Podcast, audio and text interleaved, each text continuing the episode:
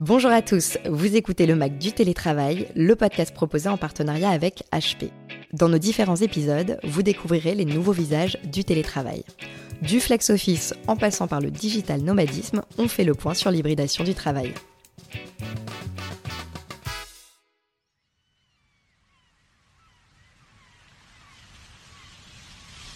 Fermez les yeux. Imaginez-vous les pieds enfouis dans le sable fin, la mer turquoise pour seul horizon, et prêt pour votre prochaine conf call.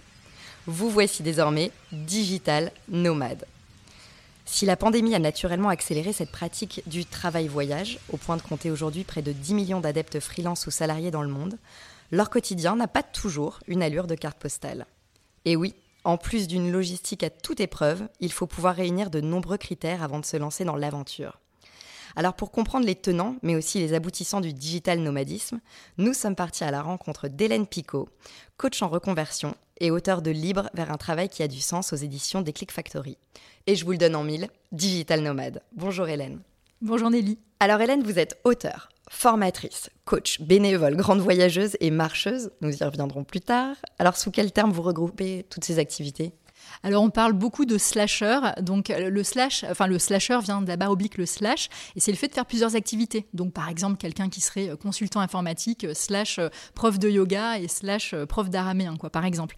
Donc j'ai ce côté slasheuse, mais moi j'aime vraiment me définir comme nomade, comme digital nomade. Ok, et ça ressemble à quoi vos journées ou votre semaine ou votre mois de digital nomade? C'est quoi? Bah, En fait, chaque digital nomade va avoir une vie complètement différente hein, les uns des autres. On est très très voilà unique chacun pour moi, euh, mon côté nomade, euh, j'ai mon camp de base à Montmartre. Voilà, j'ai vraiment mon camp de base euh, à Paris. Et puis après, je sillonne la France et puis l'étranger. Alors, j'évite de plus en plus de prendre des avions, mais de temps en temps, voilà, je, pars quand même. Et, je passe à peu près la moitié du mois ou parfois une seule semaine dans le mois à Paris. Et ensuite, je sillonne, je sillonne voilà, la France et, le reste du monde. Donc, en fonction de mes envies et, de, mes, et de ce que j'ai à faire aussi. De vos activités. Exactement. Qu'est-ce qui vous a donné envie de vous lancer dans cette aventure? Alors j'ai toujours euh, été, euh, j'ai toujours eu la bougeotte. Hein. J'ai des parents déjà euh, qui avaient, qui voyageaient beaucoup. Mon père aussi pour ses affaires, donc il m'embarquait avec lui. Et j'ai grandi au Pays Basque. Après j'ai fait mes études à Lille et en Espagne. Et j'ai commencé à travailler à Paris mais en fait, euh, à partir d'un moment, moi, j'étais, j'étais, j'avais vraiment besoin de ce nomadisme et j'avais besoin de changer de vie aussi. Donc, il y a 11 ans, j'ai créé la méthode Rêver, oser, foncer mhm. pour aider les gens à changer de vie à leur tour. Et à partir de là, euh, moi, mon premier critère, c'était je veux travailler de partout. Je veux vraiment pouvoir euh, voyager quand je le souhaite, tout en travaillant. Donc, vraiment que ce soit pas, comment dire, préjudiciable pour mon activité. Et ça, ça a été mon critère. Donc, c'était déjà il y a 11 ans. Et, effectivement, j'ai rencontré après de, pas mal de, de voilà, de, de nomades aussi donc ça fait quand même pas mal de temps que ça existe. Alors oui, il y a un grand boom avec le, confinement qu'on a vécu, mais, euh, mais c'était déjà une lame de fond, hein, ça c'est sûr, sur ces nouvelles manières de vivre et de travailler. Oui, parce qu'on a l'impression que finalement c'est un, mouvement qui touche essentiellement les jeunes. C'est ah pas, pas, le cas. non, je me résigne. Non, non, non. Alors en fait, il y a vraiment ce côté, euh, il y, a, y, a un biais, il y a vraiment un clivage qui est fait, notamment dans les médias et sur certains réseaux, entre euh, les jeunes qui sont fabuleux, qui font plein de choses en termes d'écologie, qui ont conscience des enjeux de demain et qui travaillent de, voilà, de manière euh, différente. Et puis, euh, soi-disant, voilà, des has de vieux, euh, les hockey boomers et compagnie. Et en fait, moi, j'accompagne des gens hein, qui ont entre 21 et 66 ans. Et je vois vraiment, et je, donne aussi des conférences en école de commerce ou d'ingénieur et université. Et il y a plein de jeunes qui n'ont pas du tout ces consciences-là, écologiques, et puis sur les manières de fonctionner différentes hein, aujourd'hui.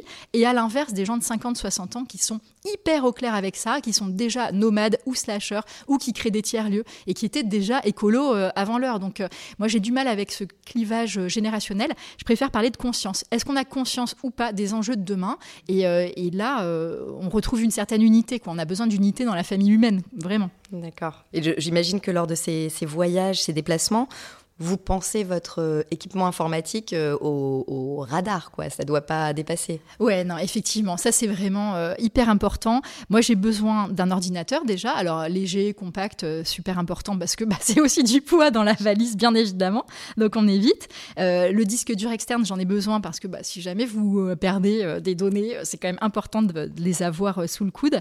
J'utilise aussi une caméra et un micro parce que mhm. voilà, c'est quand même mieux, surtout quand mine de rien, les personnes savent pas forcément où je suis, mais c'est important d'avoir une bonne image, une bonne qualité d'image. Ça, c'est important et pas des choses qui sautent euh, ou si on n'a pas une connexion extrêmement bonne, en plus, ça rajoute sur la lourdeur. Donc, euh, une caméra, euh, voilà, c'est important aussi. Et puis, de préférence, c'est sûr que moi, j'utilise des ordinateurs avec, enfin, qui viennent de constructeurs qui ont utilisé des éléments recyclés, au même titre que des téléphones plutôt reconditionnés. Constructeurs engagés, quoi. Ouais, exactement. Ok. Et la connexion dans tout ça, c'est le nerf de la guerre. Ah, c'est super important. Mais vraiment. Mais j'ai pas mal d'anecdotes à ce sujet et maintenant je regarde à deux fois. Mais il y a quelques années, moi, je passais six mois, enfin, je faisais deux semaines, deux semaines en France et deux semaines en, Espagne, à Valencia. Et je me suis retrouvée dans un appart où il y avait des travaux, mais juste terribles. Alors, le proprio, comme j'allais souvent dans cet appart, m'a trouvé un autre endroit, donc très sympathique.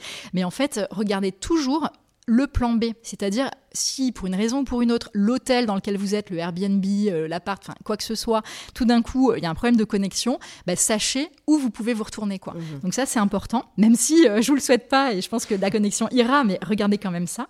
Il faut vraiment une organisation au cordeau et puis savoir ce qu'on va faire. moi, par exemple, quand je pars pour écrire un bouquin, mhm. je vais prendre une cabane, j'ai mon ordi sous le coude et j'ai pas vraiment besoin de connexion ou autre. Mais en revanche, quand j'ai mes coachings, bien évidemment, j'ai besoin de cette connexion. Et par exemple, je suis pèlerine sur le chemin de Saint-Jacques de Compostelle. Mhm. J'ai traversé. On y vient. J'ai traversé la France à pied, ouais. Bravo. Ouais, de, la, de la Belgique jusqu'au Pays Basque. Et en l'occurrence, euh, là cet été, donc euh, voilà, j'étais sur le chemin et j'avais un webinaire à donner le, le jeudi, en gros, euh, à un certain, une certaine date. Et en l'occurrence, ça faisait 17 jours de marche. Là où finalement, je n'avais que 15 jours. Ok, fenêtre de tir. Ouais, fenêtre de tir. Donc ça veut dire marcher plus vite. ou la deuxième option, c'était trouver un endroit dans lequel je pourrais avoir un ordinateur sur place, mais là on est hors euh, pèlerinage, quoi, ça n'a plus de sens. Donc bah, j'ai marché plus vite. Hein. et j'ai réussi. Euh, mais il faut regarder ce genre de choses quand mm. même. L'organisation est importante. Très bien. Mm. Et, vous pensez que ce nomadisme-là va concerner de plus en plus de travailleurs dans les prochaines années?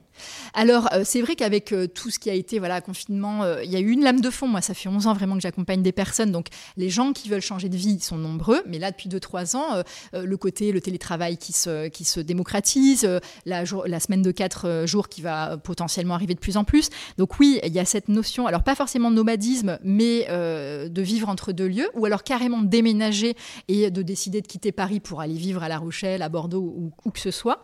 Euh, donc oui, de plus en plus, après, il y a quand même des métiers qui ne sont pas nomadisables. Hein. C'est voilà, c'est 60-40 à, peu près en proportion. Mmh. Donc, donc voilà. Et puis moi, je pense qu'on est nomade de base, on est nomade parce que l'être humain est nomade hein, depuis la nuit des temps. Donc on a cette partie-là. Euh, après, libre à chacun euh, de, bouger ou pas. Et puis d'autres qui préféreront euh, créer un éco-hameau, vivre en autosuffisance et puis ne pas bouger de ce lieu. Et c'est très bien aussi, en fait. En fait, ça s'adapte à chaque personne. Exactement. Aussi, quoi. Et par contre, bien sûr, éviter de prendre les avions au maximum, en tout cas les limiter, parce que, parce que voilà, on, en a, voilà, on a besoin de transformer tout notre système. Très bien. Bah, je vous remercie Hélène Picot. Je rappelle que vous êtes coach en reconversion professionnelle et auteur de Libre vers un travail qui a du sens aux éditions Déclic Factory. Merci à vous et à bientôt. À bientôt. Cet épisode vous a été présenté par HP. Retrouvez les autres épisodes du Mac du télétravail sur capital.fr et sur toutes les plateformes de téléchargement et d'écoute de podcast. Avec HP, travaillez sereinement, télétravaillez sereinement.